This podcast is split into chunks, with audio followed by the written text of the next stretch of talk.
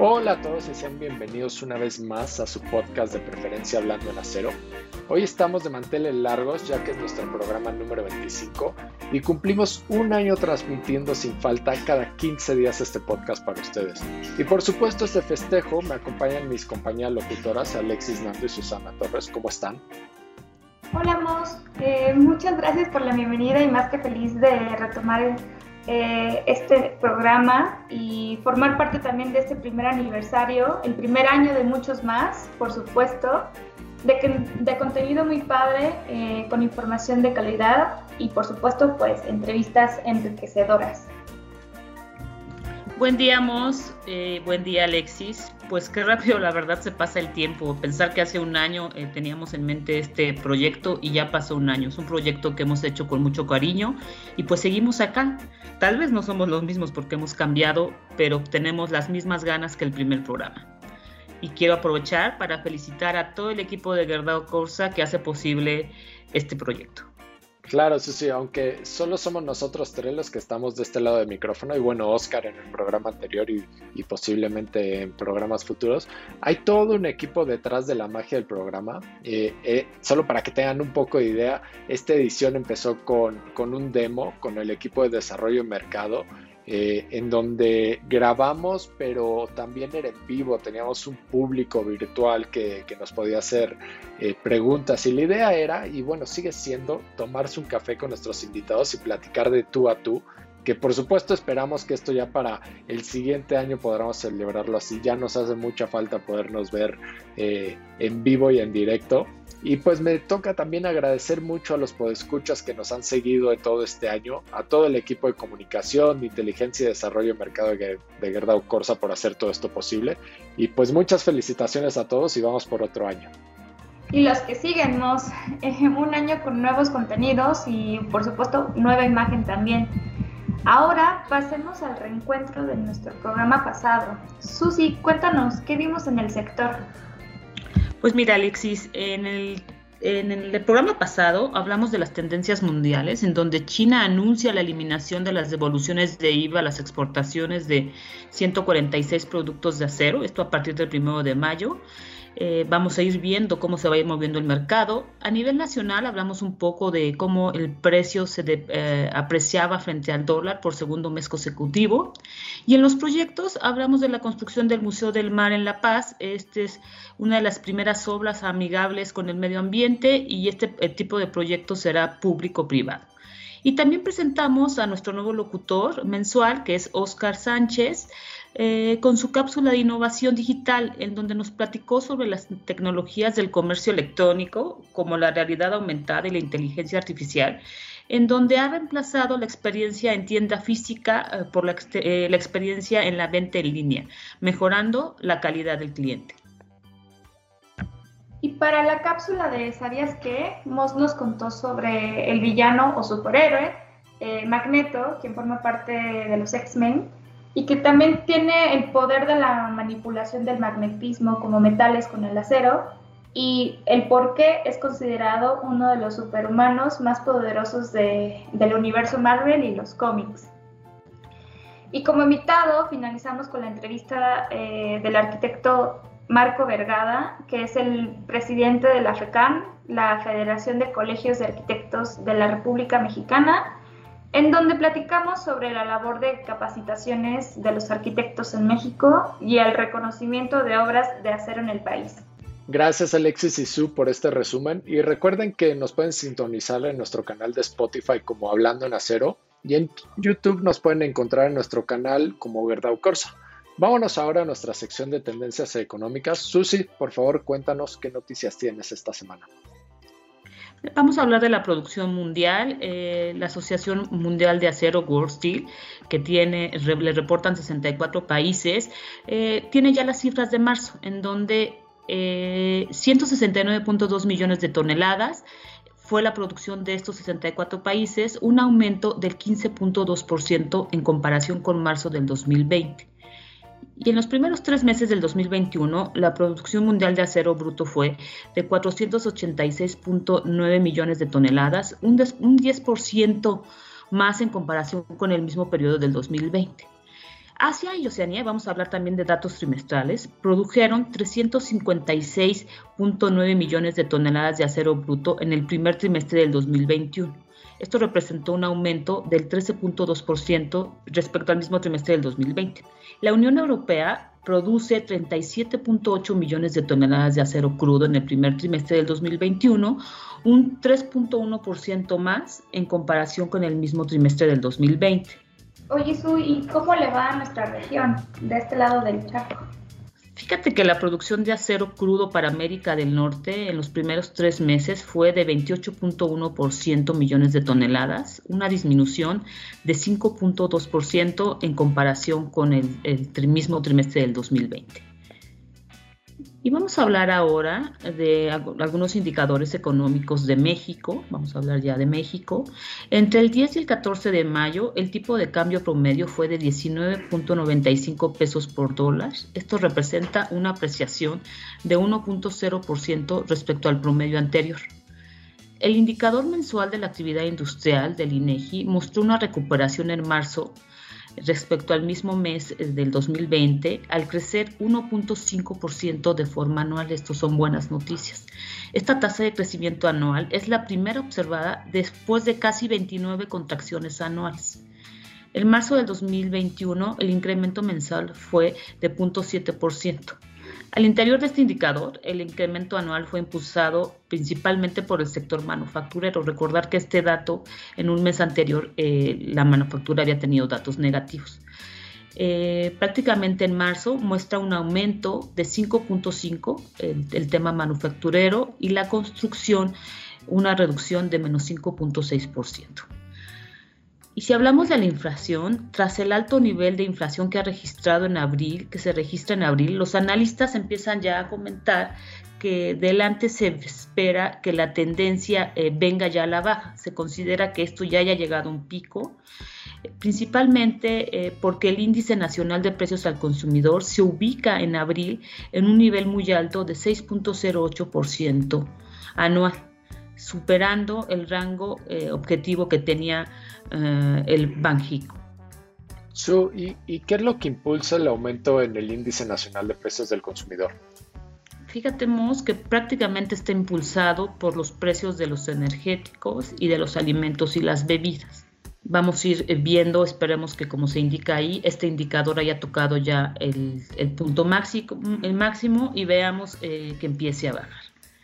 Vamos a hablar, ah, cambiando un poco el tema, de proyectos. Ahorita traemos un proyecto que es la creación del Centro Cultural Ambiental en Chapultepec, por sus siglas CCA. En días recientes, la Secretaría del Medio Ambiente de la Ciudad de México, la SEDEMA, dio a conocer eh, a los proyectos ganadores de este concurso nacional del Jardín Temático Etnobotánico del Centro Cultural Ambiental el cual se enmarcará en el proyecto en el bosque de Chapultepec y tendrá que ver con naturaleza y cultura. Tras varias rondas de deliberación, el, jurado concursó y seleccionó cinco finalistas. De estas eh, fueron recibidas 100 propuestas. Y los ganadores del primer lugar fueron Rafael Ponce Ortiz, que es el de RQR, Arquitectura y Urbanismo, Juan Ansberto Cruz Gerón, maestro en Ingeniería Hidráulica, Oscar Ramírez Martínez, que es biólogo, y Fortino Acosta Moreno, ingeniero industrial. El arquitecto Rafael Ponce Ortiz se interesó por la obra por su pasión por los espacios públicos, por lo que eh, eh, planteó esta propuesta con esta visión. En esta zona en la que no hay vegetación se incorporará un pabellón ambiental y un centro de cultura que fungirá como el núcleo del proceso a manera de foro. Será un lugar de reencuentro, habrá actividades, exposiciones, clases, conferencias eh, y será cubierto por una estructura muy ligera que le dará un toque eh, que se integre al paisaje por lo que vemos eh, como un elemento más que explica esto el arquitecto. La, construcción ocupará un terreno de 154 mil metros cuadrados y se ocuparán 101 mil para incorporar nuevos jardines con más de mil árboles nuevos y esto sin afectar los árboles ya existentes. ¿y para cuándo está planeado terminar el proyecto? Fíjate Alexis eh, que este proyecto es parte de una iniciativa que conformará eh, por 41 intervenciones en el bosque de Chapultepec y en los cuales se planean se lleven a cabo antes del 2024. y bueno, comentar nada más que este concurso ya lleva rato eh, cocinándose y forma parte del proyecto Plan Maestro Chapultepec, Naturaleza y Cultura, que está coordinado por el artista Gabriel Orozco. Gracias, Su, de nuevo por, por esta información. Y nos movemos a la siguiente cápsula de ¿Sabías qué? Mos, cuéntanos por favor, ¿qué nos traes? Pues bueno, Susi y Alexis, seguramente ustedes son fan de algún deporte y uno de los eventos más importantes que lo celebran son los Juegos Olímpicos. Me gustaría empezar esto preguntándoles cuál ha sido su edición favorita. Fíjate que para mí, Mos, creo que mi edición favorita, quizás la que más recuerdo, es la del 2016 en Río, principalmente porque fue la despedida del gran nadador Michael Phelps, en donde prácticamente eh, se corona con 28 medallas y en Brasil, o sea, en total, pero en Brasil contribuye con 5 de oro y una de plata. Ese es mi recuerdo que tengo de estos grandes Juegos Olímpicos. Para mí, yo recuerdo con mucho cariño los Juegos de Beijing en 2008 y pues en ese entonces yo tenía listado los deportes que quería ver, ¿no? Como gimnasia olímpica y todo. Eh, lo que tuviera que ver con, con, un poco con el arte. Igual el nado sincronizado es uno de mis favoritos. Y sobre todo me gustaba mucho ver los programas especiales sobre la cultura de China que se me hacen increíble. Pues precisamente Alexis y Su, los Juegos Olímpicos de Beijing pasaron a la historia y no precisamente porque haya existido algún acontecimiento deportivo mayor, sino que yo les hago la siguiente pregunta. Si sabían que el Estadio Olímpico de Beijing es considerada la estructura de acero más grande en el mundo. Y entre los muchos motivos que hay para recordar los Juegos Olímpicos de Beijing en 2008, pues destaca sin duda el imponente espectáculo ofrecido a los espectadores de todo el mundo por el Estadio Olímpico. Es una obra universalmente rebautizada con el apelativo de Bird's Nest, o lo que es lo mismo como nido de pájaro, y busquen una foto y se van a dar cuenta por qué es esto. Eh, el por qué el nombre es, a primera vista lo que se ve, ¿no? Es un trincado juego de tirantes y una compleja estructura de acero que permiten realizar este gigantesco nido capaz de albergar a 91 mil espectadores y una de las pistas de atletismo más rápidas en el mundo. La historia de este prodigio arquitectónico empezó con una licitación convocada el 19 de diciembre del 2002. Eh, el 26 de marzo del 2003, un jurado de expertos internacionales examinó las propuestas que llegaron de todo el mundo y en abril se anunció al vencedor, que es el estudio de arquitectura suizo, y obviamente como en todos los programas voy a decir este nombre muy mal, que se llama Herzog y de Miren que junto con Arup Sport y el China Architecture Design and Research Group entrega la obra finalizada en diciembre del 2007. Realizar una obra de tal envergadura pues evidentemente no fue fácil. En China todo es un símbolo. La cultura hace referencia al pasado y el Estado Nacional de Pekín pues no podía renunciar a todo esto. La forma circular de la construcción representa el paraíso, mientras que el motivo de la cubierta se inspira en la cerámica tradicional china con el efecto agrietado que uno como turista puede comprar en los mercados de la capital. Desde lejos el estadio aparece como un colosal navío, pero también como un inmenso nido y de ahí nuestra mente está lista para imaginar a China como un gran pájaro que acaba de emprender el vuelo. ¿no? Incluso el artista Ai Weiwei Participó en el proyecto y jugó un papel crítico para que el diseño tuviese características chinas únicas. El estadio, y ahí les van algunos datos, tiene 330 metros de largo, 220 metros de ancho y 69 metros de altura. Está equipado con un sistema de energía solar y de captación de agua de lluvia para su riego y limpieza y es considerado un ícono del crecimiento económico del país. Tiene un peso, y este es un dato impresionante, de 110 mil toneladas con un volumen de 3 millones de metros cúbicos. Está considerado el espacio cerrado más grande del mundo y la estructura más larga del mundo también, con 26 kilómetros de acero utilizado.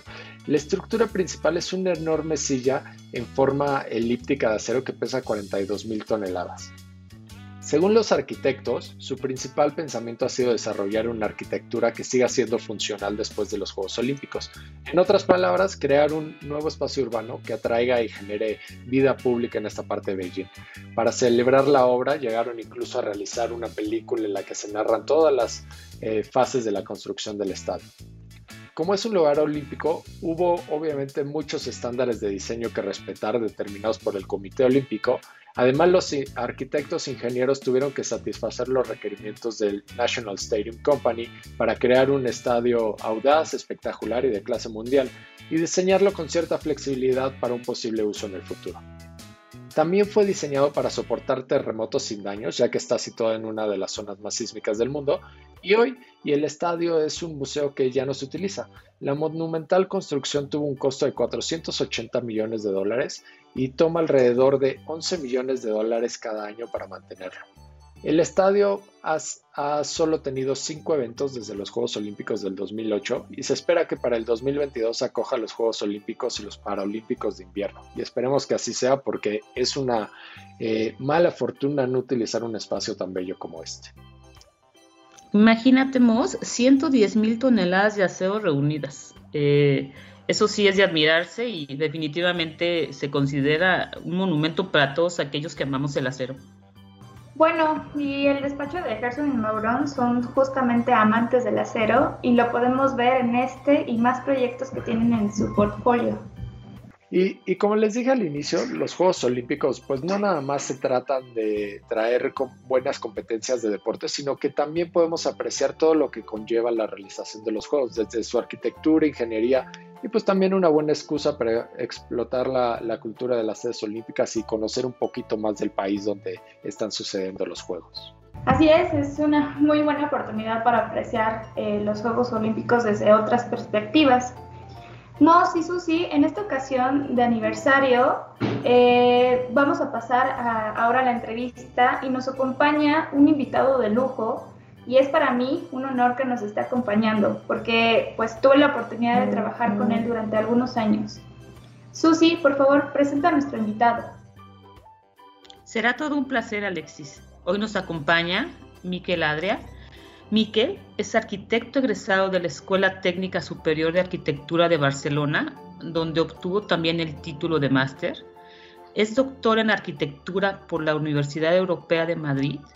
De 1982 hasta 1993 realizó proyectos de edificios y montajes de exposiciones, en las que destacan las de Mies van der Rohe en la Fundación Miró y la conmemoración del centenario de la Exposición Universal de Barcelona en 1988. En 1994 se trasladó a México y desde entonces compagina práctica, docencia y crítica. Entre sus obras cabe mencionar la Casa F2 en el 2001 y la Biblioteca Nacional Educativa de la Ciudad de México, ambas con Isaac Broy y Michelle Rotkin, junto con la remodelación y ampliación del Hotel de Cortés. Es docente en varias universidades mexicanas, estadounidenses y españoles, conferencistas, así como jurado de numerosos concursos internacionales de arquitectura. Es director de Arquine, revista editorial de libros de arquitectura, concursos y posgrados. Es autor de más de 30 libros sobre arquitectura mexicana moderna y contemporánea, para distintas editoriales. Es director del Festival de Arquitectura y Ciudad Mextrópoli y director de la Escuela de Arquitectura en Centro. Demos de la bienvenida a Miquel. ¿Qué tal? Buenas tardes. Hola, este, buenas tardes. un gusto estar con ustedes y encantado de, participar pues, en todo esto que tenga que ver con pues, la, difusión de, la arquitectura y pues, entendida como un fenómeno cultural. Miquel, bienvenido al programa. La verdad es que es todo un placer tenerte con nosotros el día de hoy.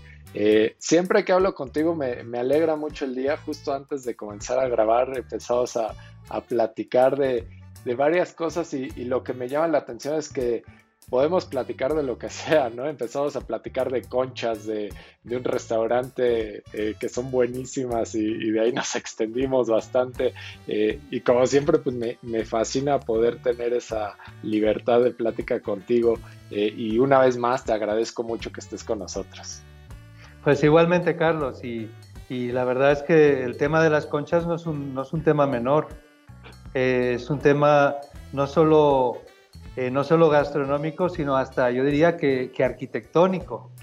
Eh, yo creo que, que, condiciona el imaginario, o sea, ya si de niño has tenido este, este placer, ya puedes imaginar hasta en cúpulas geodésicas, entonces creo que es, es un tema central.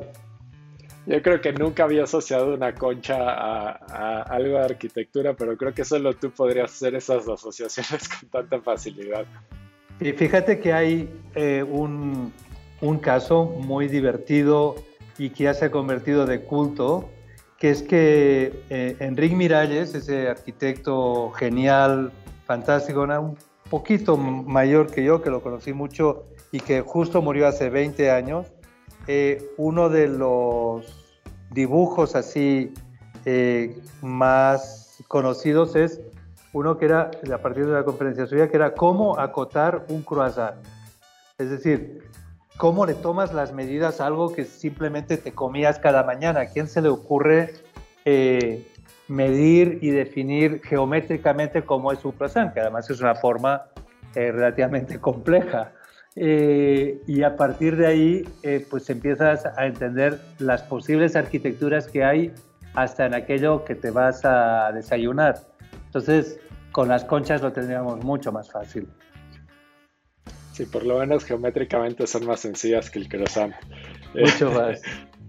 Pues bueno, dejo a Alexis para que, que comience con, con, las preguntas no tan relacionadas a comida, que se me está abriendo el apetito. Gracias, Mo. Mick, pues bienvenido y es un gusto tenerte por acá. Ahora estamos del otro lado. Eh, y bueno, queríamos empezar la, entrevista preguntándote que, bueno, y comentando que tienes una gran trayectoria dentro de la arquitectura.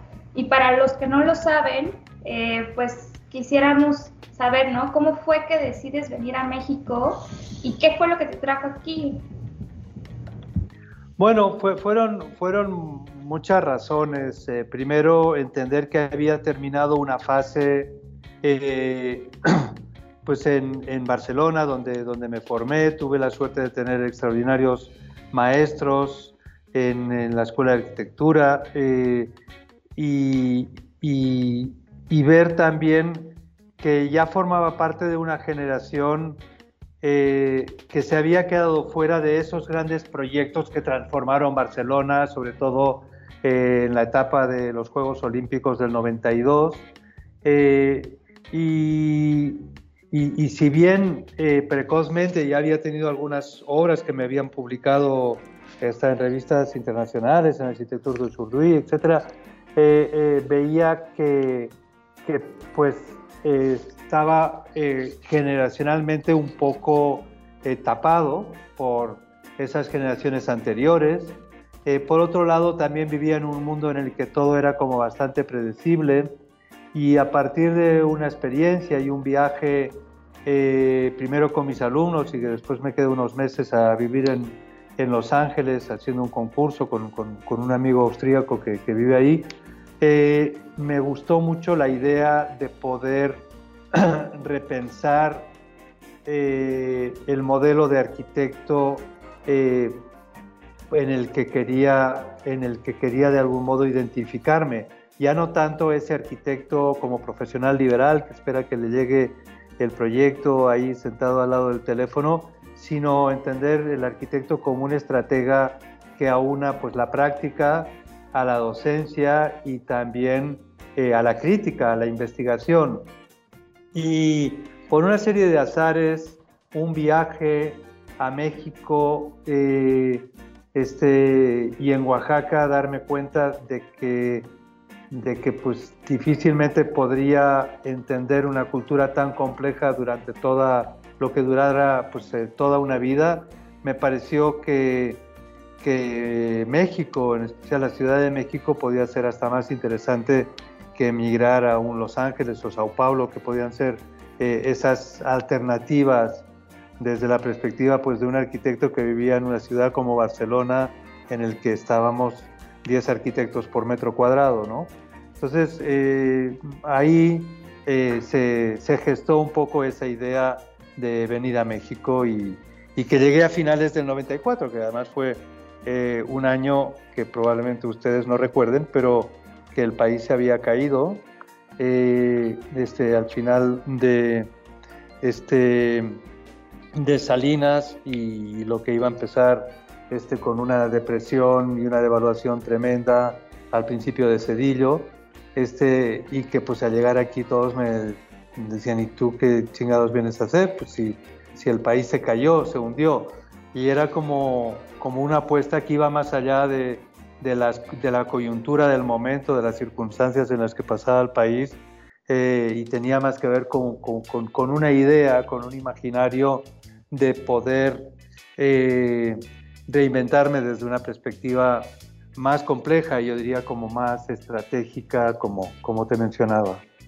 Y justamente hablando, Miquel, de tu llegada a México, eh, decides fundar tú la revista de arquitectura Arquine. ¿Cómo tomas este camino? Bueno, eh, tampoco es tan literal. La, vida, eh, bueno, decía John Lennon, ¿no? Que la vida es lo que pasa en lo que uno anda haciendo planes. Pero eh, yo me iría hasta un poco más allá, si, John Lennon lo permite. Este, y, yo diría que, que, la vida es una serie de brincos e, e improvisaciones. Es decir, yo no tenía un plan claro ni de hacer una revista, ni, ni mucho menos de fundar eh, una, una editorial.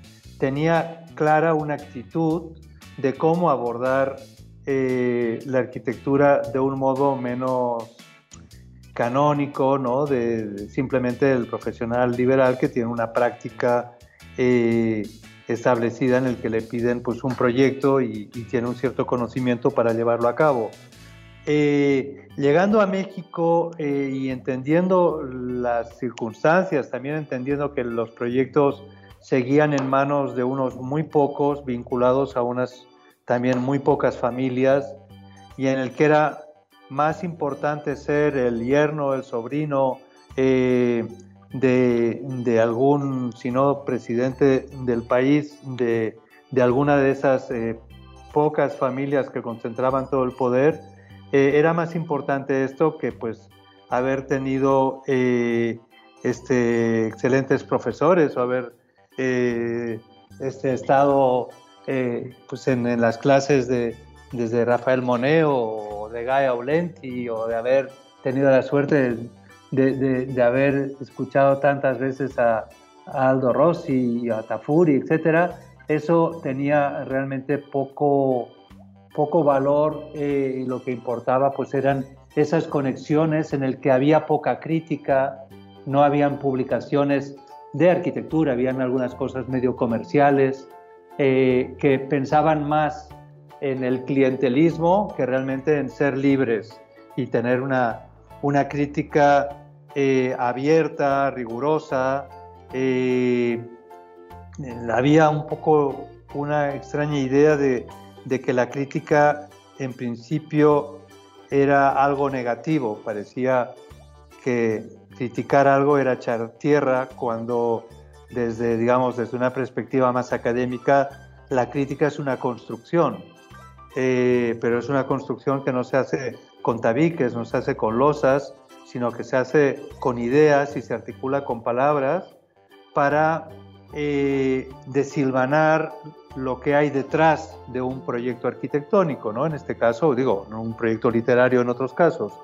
Eh, y, y, esto pues no, no existía y ya, ya en México y, y pues con los pocos arquitectos que realmente me interesaban, con los que tenía la suerte, tuve la suerte de que me recibieron muy bien y eh, pues primero sobre todo con Ricardo Legorreta, con el que aparte de trabajar con él, pues me daba mis buenos paseos eh, y pues le aprendía mucho de su inquietud y su, su, rigor y su entrega con la arquitectura.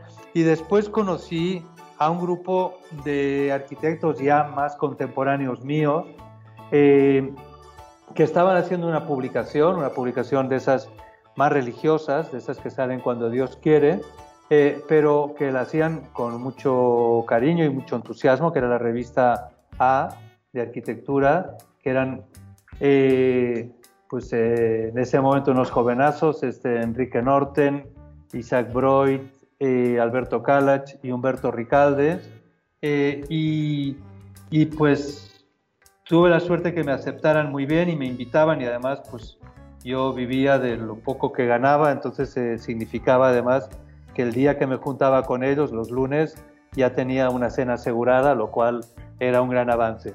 Entonces me empecé a involucrar en, pues en todo lo que estaba al paso, ¿no? de lo que íbamos a, eh, lo que se proponía publicar, pues yo me ofrecía para escribirlo, para irlo a ver, para revisarlo, y poco a poco eh, fui entendiendo que eh, había una gran oportunidad para, para construir un mundo alrededor de, la cultura arquitectónica. Eh, esa revista eh, murió como se muere muchas veces en México por desaparición, igual que, que muchos, con muchos casos que, conocemos lamentablemente de, de, desaparecidos, ¿no? Eh, y esa revista también se fue como eh, diluyendo, eh, dejando de existir. y yo me quedé con, con esas ganas y, y, decidí, después de unas consultas con algunos amigos pues, internacionales, desde Luis Fernández Galeano de Arquitectura Viva de Madrid, este, algunos de algunas publicaciones gringas, este, también eh, los de algunas editoriales que me dijeron, oye, lo que necesites cuenta con nosotros. Me sentí como muy, muy digamos, emocionalmente arropado eh, y decidí empezar la revista Arquine eh, y, así, así surgió. Surgió en, creo que en el 97 sacamos ya el primer número y, y de ahí se fueron dando otras yo diría que oportunidades, que insisto, no había un plan previo, eh, y, y, al año ya de, haber empezado la revista, en el que en realidad no éramos tantos, eh, eh, éramos, a mí me tocaba ser de, mensajero, de vender publicidad, de escribir los textos, para que la cosa se viera plural me inventé algunos seudónimos. sí invité a, varios amigos a que eh, me ayudaran eh, en, el origen y aportaron pues algún dinerito que teníamos entre todos para poder salir con el primer número, eh, pero, pero fue sobre todo ese modo de, de tratar de resolver pues todas las, las, esas tareas que ahora nos dividimos entre varias personas, pues tratar de abordarlas todas para que saliera y que saliera siempre puntualmente. Y eso es algo que a lo largo de casi 25 años hemos podido hacer. Eh, pero lo, lo que pasó es que justo al año siguiente dije, oye, pues si, si aquí todos los proyectos son a dedazo, ¿por qué no tratamos de construir una cultura del concurso? Eh, y pues se me ocurrió convocar un primer concurso internacional y participó un chingo de gente y, y desde entonces lo he seguido haciendo cada año. Eh, y otro año después, eh, pues después de ayudar a varios amigos, estudiantes de algunas universidades eh, que hacían sus congresos de, de, algunas universidades, en la Ibero o en, o en, este, o en La Salle o, o, o en Puebla o en Querétaro, me di cuenta que estaban como bastante atrapados con las universidades y que si les iba mal, ellos mismos se quedan endeudados y si les iba bien, pues se lo quedaba la universidad. Y dije, oigan, ¿qué tal si lo hacemos nosotros? Y, y, y en ese nosotros me di cuenta que no había nada más o, o mejor que ese nosotros fuera Arquine. Entonces eh, empecé un primer congreso, ahora sí que un congreso de garage, eh, como empiezan las buenas ideas, y, y pues invité a, a, varias gentes de super nivel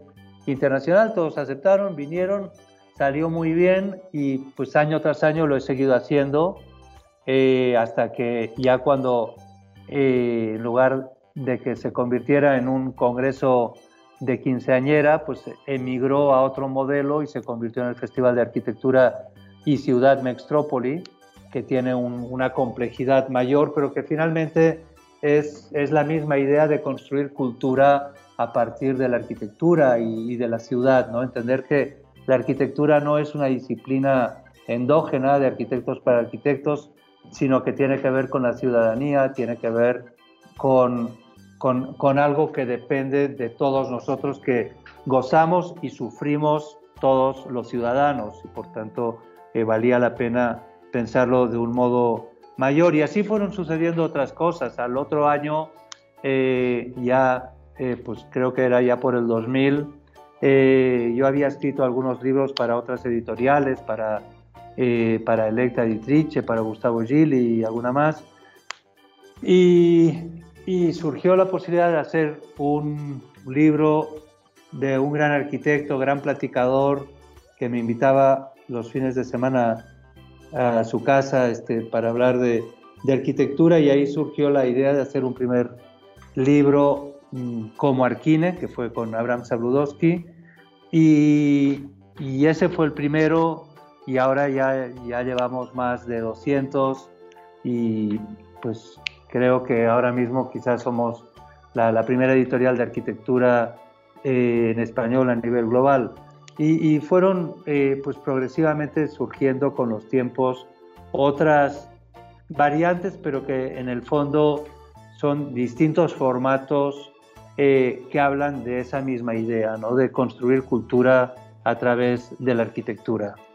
Miquel, está impresionante la, la historia, me encanta que nada de esto fue planeado y creo que muchas veces las mejores ideas en, en la historia son así, ¿no? Salen por, por una necesidad o porque algo que vemos y, y pues no es que lo planees, de repente te das cuenta que es algo que se tiene que hacer porque nadie más lo está haciendo y, y casi que orgánicamente crece, ¿no? Eh, también lo del Festival de Arquitectura y Ciudad Mextrópoli, la verdad es que a mí me, encanta ese concepto de traer estos arquitectos súper reconocidos de todas partes del mundo a un solo lugar y que hablen de sus experiencias y, no solo eso, sino tener pabellones donde lo puedes vivir, donde puedes ver lo que está sucediendo alrededor. Creo que es bien enriquecedor. Eh, así como lo es la revista, ¿no? Y, y, bajo ese concepto me gustaría preguntarte, para ti, de todas estas cosas que haces, los libros, el festival, la revista, ¿qué es lo que tú crees que más ha enriquecido eh, el mundo de la arquitectura, no solo en México, sino en Latinoamérica y, probablemente en todos los países de habla eh, hispana? Eh, pues en, realidad no, no sé y no, sabría escoger, Carlos. Este,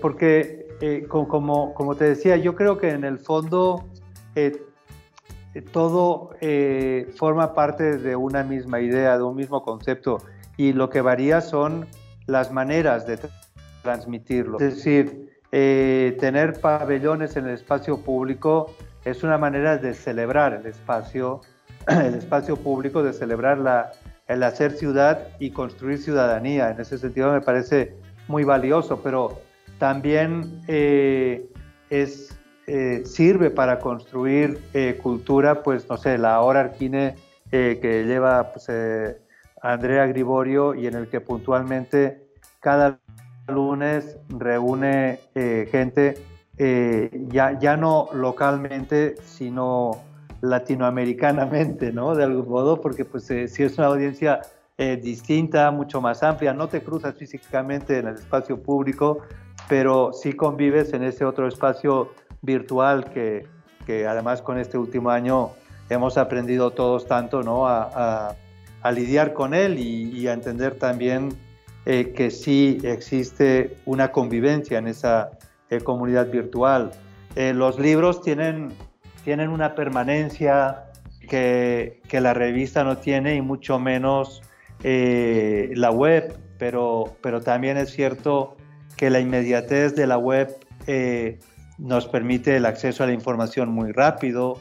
Eh, y todo eso para nosotros, que hay otras muchas gentes que, lo hacen desde sus propias eh, trincheras, creo que para nosotros lo importante es que sea cual sea la expresión final eh, de, de, lo que hagamos tiene que ser con rigor, con sentido crítico, no publicando cualquier cosa, tratando de cuando escribimos, pues escribir bien, eh, cuando escribimos, escribir algo, no esas cosas que a veces lamentablemente podemos mal leer de, digamos, eh, en, en, algunos medios que dices, oye, ¿de veras tenían algo que contar? Eh, y si tenían algo que contar, no pudieron contarlo un poco mejor, ¿no? Y, y esas cosas que nos irritan, pues eh, tratamos que no nos pasen y hasta a veces lo conseguimos. Nick, y como bien dices, ¿no? Creo que Arquine es un proyecto hecho de proyectos, como bien dicen, y que pues al fin y al cabo es eso, como comunicar la arquitectura a través de diferentes canales y a través de diferentes puntos de vista, no solamente incluyendo arquitectos, sino que incluyendo otras disciplinas, ¿no? que al fin y al cabo están y forman parte de la arquitectura. Y ahora queremos este, regresar un poco en el tiempo y platicar uno de tus primeros proyectos expositivos que fue la exposición de Mies van der Rohe en la Fundación Miró, que obviamente Mies es uno de los arquitectos más representativos de la modernidad. Eh, cuéntanos cuál fue el proceso de plasmar su obra en una exposición. Bueno, ahí un, nada, un, par, de, un par de antecedentes de, de esa exposición que aprendí mucho. Eh, eh, en realidad nos invitaron a, a un gran arquitecto eh, mayor que yo, del que fue, eh, fue fantástico trabajar con él, eh, Dani Frechas, que él ya había hecho algunas exposiciones muy importantes eh, y en el que a mí también me invitaron por otro lado y nos propusieron que lo hiciéramos juntos. La verdad, Dani Frechas fue muy generoso al aceptar de inmediato, para mí era un lujo. y, bueno, yo acababa de hacer eh, mi maestría, había estado precisamente trabajando eh, eh, pues, sobre la obra de Mies y muy en especial sobre la casa Fansworth. Entonces, digamos, yo era el, jovencito experto del, sobre el tema y, coincidía con que era el centenario del nacimiento de Mies y había habido primero la exposición en el MoMA, después esa exposición tuvo lugar en la eh, Galería Nacional de Mies en Berlín y la tercera sede iba a ser en la Fundación Miró de Barcelona. Tuvimos que ir ya no al MoMA, ya, ya no la vimos esta, pero sí a Berlín a conocer la exposición ahí. Eh, y pues todo era muy riguroso, este, ya te imaginarás, los curadores alemanes, los curadores del MoMA, y nosotros que andábamos ahí pues con ganas, pero pues sin tanto, sin tanto cuento, eh, pensando cómo podíamos es, eh, explicar mejor la obra de Mies. Eh, todo eso eh, se rompió en el momento en el que mi amigo y maestro Dani Frechas, que no sabía hablar en absoluto ni alemán ni, ni inglés, eh, castellano más o menos, este, a media reunión de esas muy formales con el director de la National Gallery, decidió arrodillarse en el piso y simular que era un conejo, se puso a brincar para decirle al director que ya entendía cómo se podían escapar los del Berlín Este al Berlín Oeste, en un momento en el que todavía este, existía el muro de Berlín, lo tumbaron al año siguiente. Entonces, a partir de esa anécdota se rompió toda la tensión, toda la, eh, la rigurosidad y la formalidad del evento y a partir de ese momento ya nos hicimos super cuates del director de la National Gallery, este, ya nos dijo cómo teníamos que brincarnos todos los controles del MoMA, cómo podíamos tocar todo sin guantes, este, etcétera. Eh, y ese fue la mejor manera de poder trabajar de cerca con ese material, eh, sin tanto tabú, eh, y tratar de gozar de la obra de Mies eh, y, y, entender cómo ese arquitectazo pues había entendido la arquitectura, ¿no? Desde ese modo que él decía, ¿no? De proyectar pasivamente, que se podía pasar horas sentado con, con, un whisky, un puro delante de un dibujo, hasta decidir si eso estaba bien o si había que cambiar algo, ¿no? Esa, eh, eso nos permitió pues tener eh, mucha, mucha más confianza con esos dibujos originales, esas sillas originales, en el que ya roto el rigor, pues nos sentábamos como si fuera la silla de casa. Esa fue eh, eh, pues, una experiencia estupenda de, aprendizaje y también de desmitificación de los santos. Qué maravilla, Miquel, poder escuchar tus eh, grandes experiencias. Y y se puede hablar largo y entendido de la obra de Mies, y creo que un punto a destacar es que el acero define el estilo arquitectónico y quizá como el de otros muchos arquitectos modernistas. En este sentido, ¿tú consideras que el legado del acero en la modernidad continúa en la arquitectura contemporánea? Mm, y mira, yo, yo creo que eh, sí, sí, sin duda continúa, pero, pero, pero sobre todo, eh, y a propósito de Mies y pensando en esos primeros proyectos no construidos, el de Friedrichstrasse, por ejemplo, pero también ya esos eh, canónicos, digamos, desde el pabellón de, de, de, Barcelona o la misma Casa Farnsworth, o la, digamos, todas las obras ya más canónicas, digamos, del Mies americano, ¿no? los, eh, los, los, sus edificios este, en, en Chicago, el, el Seagrams, en Nueva York, etcétera, no se podrían entender sin, eh, sin, sin el acero, sin esas estructuras esbeltas que permite el acero.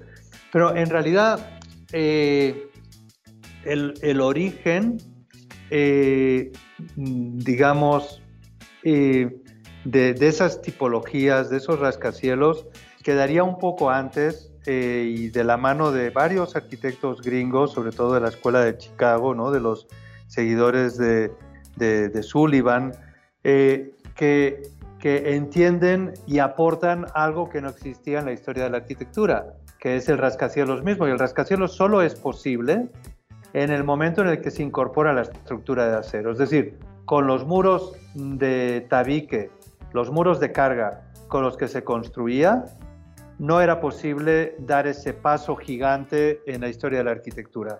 Es con la estructura de acero y con la incorporación de ese gran invento del señor Otis, que son los elevadores, que elevadores ya teníamos hasta siglos antes, pero el sistema de frenado del elevador eh, del señor Otis es lo que hará posible poder subir a tu piso 22 este, sin, sin desfallecer en las escaleras, ¿no? Entonces, eh, eh, digamos que, que, esa gran aportación de la arquitectura americana eh, tiene mucho que ver con la estructura de acero, pero regresando a Mies, lo que hace Mies es desnudarla, es dejar, digamos, la estructura en su mejor expresión, en el, hueso, ¿no? le quita toda la piel, le quita, le quita todo el decoro eh, y hace que sea la misma estructura la que exalce su propia belleza.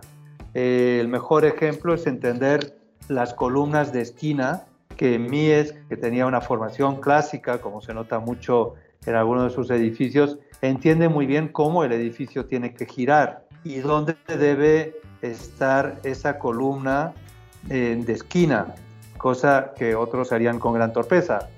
Y convierte lo que era eh, eh, inicialmente eh, algo que quedaba oculto, esa estructura de acero que quedaba oculta ¿no? en esos primeros rascacielos de Chicago primero, que, se reconstruye prácticamente después de, ese incendio de 1873, y, y, Nueva York después, esas estructuras quedaban escondidas detrás de un revestimiento y será con, con Mies eh, eh, que se dignifica eh, la estructura como un elemento esencial de su propia expresión, tanto así que casi cuando vemos en planta la columna, no sé, del pabellón de Barcelona, se ha convertido casi en, en un signo icónico de la modernidad, ¿no? de cómo juntas cuatro Ls de acero, formando una cruz.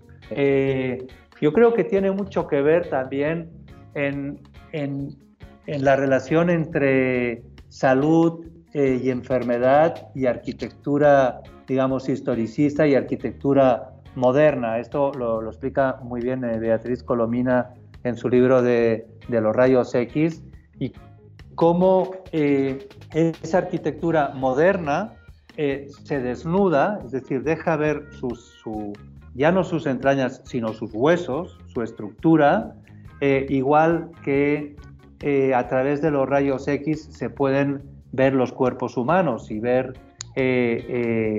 cómo entre las entrañas pues aparecía enfermedades como la tuberculosis.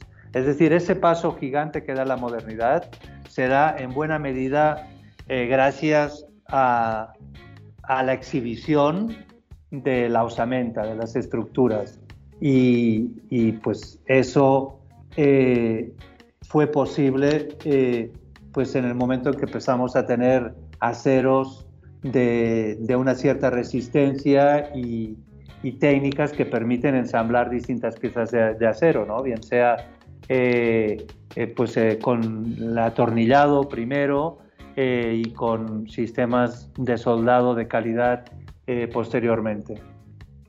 Pero a lo que tú me preguntabas, de perdón que me haya alargado mucho en esta introducción, pero si, si, esto es vigente en clave contemporánea, pues sin duda, es decir, las estructuras tanto de acero como de concreto y ahora con algunas eh, tecnologías que permiten ya también con otros materiales como con materias tratadas pues eh, poder eh, llevar a cabo edificios eficientemente pues esto se, se, puede seguir dando a partir de ese gran paso de la modernidad con las estructuras y sin duda que mejor que las de acero, que son las que permiten una mayor eficiencia eh, para lograr la esbeltez eh, sin incrementar eh, brutalmente o exponencialmente los, el, peso. ¿no? Hay una relación de peso y, y, eficiencia que con otros materiales, cuanto más arriba vas, pues más dificulta la eficiencia estructural. Miquel, y, ya que hablamos de todo esto que sucedió, pues principalmente en estas ciudades en Estados Unidos, ¿tú cómo percibes esa misma presencia del acero, pero ahora traducido a la arquitectura mexicana y, por qué no la latinoamericana? ¿Cómo, cómo viste eso? Eh, a ver, hay otro factor fundamental y, aquí, eh, Carlos, casi me, me ceñiría más al caso mexicano eh, y no sé si se puede extrapolar quizá también al caso chileno, eh, que es el tema sísmico. Es decir, en lugares que estamos sometidos continuamente a, a sismos, la estructura toma un protagonismo fundamental. Es decir, construir, si tú quieres, hasta un rascacielos en Nueva York que es una roca, Manhattan es una roca, eh, pues no te diré que es fácil, pero es relativamente eh, sencillo, hasta en términos de, cálculo estructural. Eh, hay temas de pandeo, temas de impacto de viento, etcétera, pero, pero en México y en Chile, que tenemos el tema sísmico, aquí yo creo que, que el tema de las estructuras eh, es apasionante y además sumamente protagónico, porque eh, precisamente por eso estamos obligados a tener eh, a, las, estructuras de un modo muy presente. Mi opinión es que normalmente para, para cubrirse se tienden a sobredimensionar, pero si nos damos un paseo por la Ciudad de México, por ejemplo, o también por Santiago de Chile, el momento más hermoso es cuando los edificios están en construcción, en el que vemos precisamente cómo esas estructuras que ya se prevé que van a estar sometidas a movimientos eh, tangentes, a movimientos de, vibración este, eh, lateral o, de percusión, eh, pues dejan ver eh, cómo, cómo, cómo, se preparan, ¿no? Desde, desde sus, eh, ya no solo desde, desde sus estructuras ortogonales, sino todas las que van cruzando en, diagonal. Eh, lamentablemente, después cuando aparecen las fachadas, casi siempre sufrimos una decepción porque porque pues no siempre tienen ese rigor y esa claridad en el que están expresando eh, cómo, trabajan, ¿no? Pero en ese sentido yo diría que, en, sobre todo en estos dos países, que además coincide que son los países donde se hace la mejor arquitectura probablemente de todo el continente americano, eh, este, eh, la expresión de, de las estructuras es fundamental. Muy interesante, Mick, y creo coincido mucho contigo, ¿no? De este, esta arquitectura que se está haciendo aquí en, en el continente americano. Y bueno, pasemos a, otro punto eh, y platicando dentro de la diversificación de tus actividades. Como director de la Escuela de Arquitectura en Centro, cuéntanos, ¿cómo visualizas la educación en, en la arquitectura? Tal vez las nuevas generaciones están preparadas para enfrentar los desafíos de esta práctica profesional. ¿Qué opinas? Bueno, yo creo que en general ninguna generación ha estado nunca preparada para los desafíos que vienen. Es algo que hay que ir construyendo permanentemente eh, y,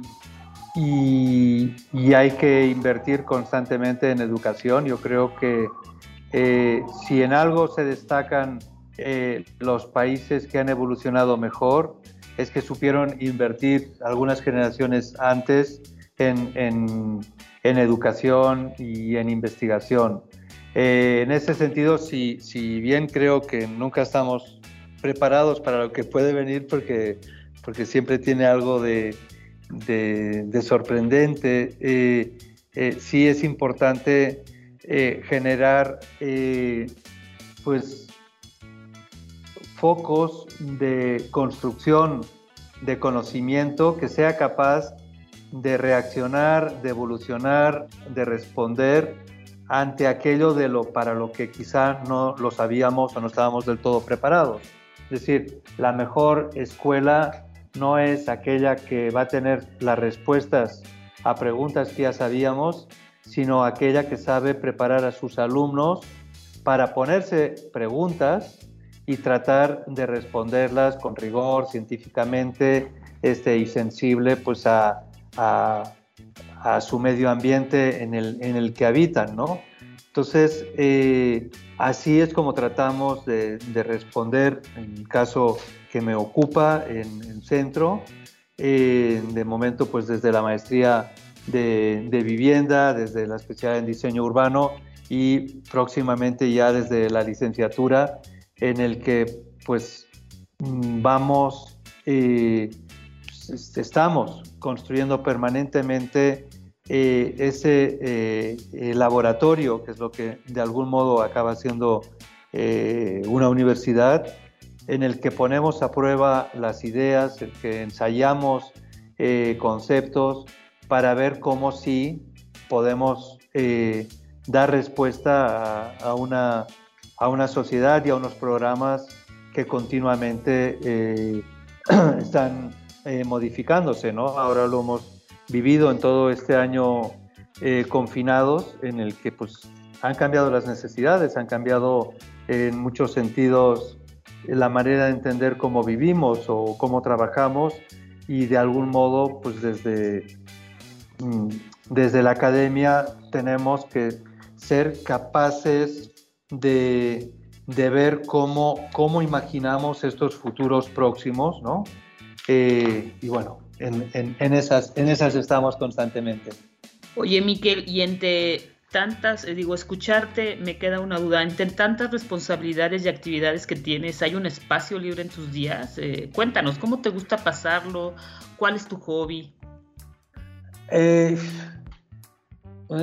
muchas veces me han preguntado, de repente, no sé si o estoy viajando o ¿no? te encuentras con alguien eh, en un aeropuerto y te preguntan si vas si es de trabajo o si es de vacaciones y siempre me quedo medio atónito tratando de, de responder sin saberlo muy bien.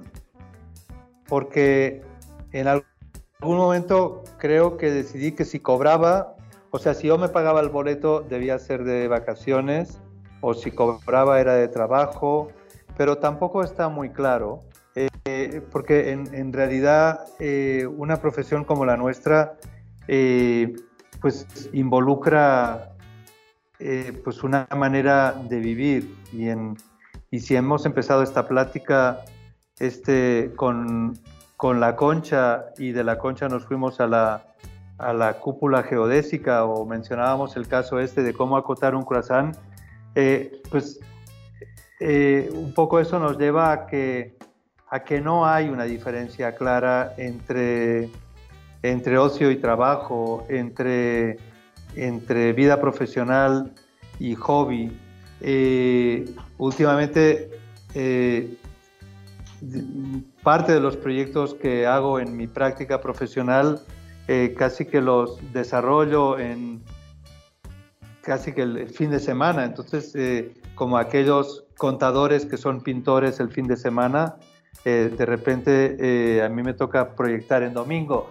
entonces, ya no sabes si aquello que en principio era el eje central de la arquitectura es lo que se ha convertido en un hobby. o en realidad la arquitectura son todas estas facetas que componen la vida. Entonces, el tiempo, el tiempo ahí está y el tiempo uno se lo hace. Yo creo que más que darse tiempo para otra cosa, como si, si el trabajo estuviera en esa línea como del sacrificio, eh, yo creo que lo importante es tratar de hacer que aquello que haces, el trabajo, eh, la, docencia, eh, la crítica, la práctica, eh, convertirlo en, algo eh, en el que sea un reto, en el que no sea eh, una receta y que por tanto genere pues, inquietud y, eventualmente también pasión. Entonces, te diría que no hay como una diferencia muy clara entre, entre las actividades. Miquel, qué, inspirador todo lo que nos has platicado hoy. Eh, como siempre, cada vez que, hablo contigo aprendo como 28 cosas más, no una, aprendo muchas más. Eh, y, de verdad que, me enriquece mucho cada plática que hago contigo, ¿no? Y me gustaría agradecerte. Se nos ha terminado el tiempo para lo que teníamos de la entrevista y, y pues nada, muchas gracias por dedicarnos este ratito y poder platicar desde las conchas hasta proyectos emblemáticos en la historia de la arquitectura. Muchas gracias.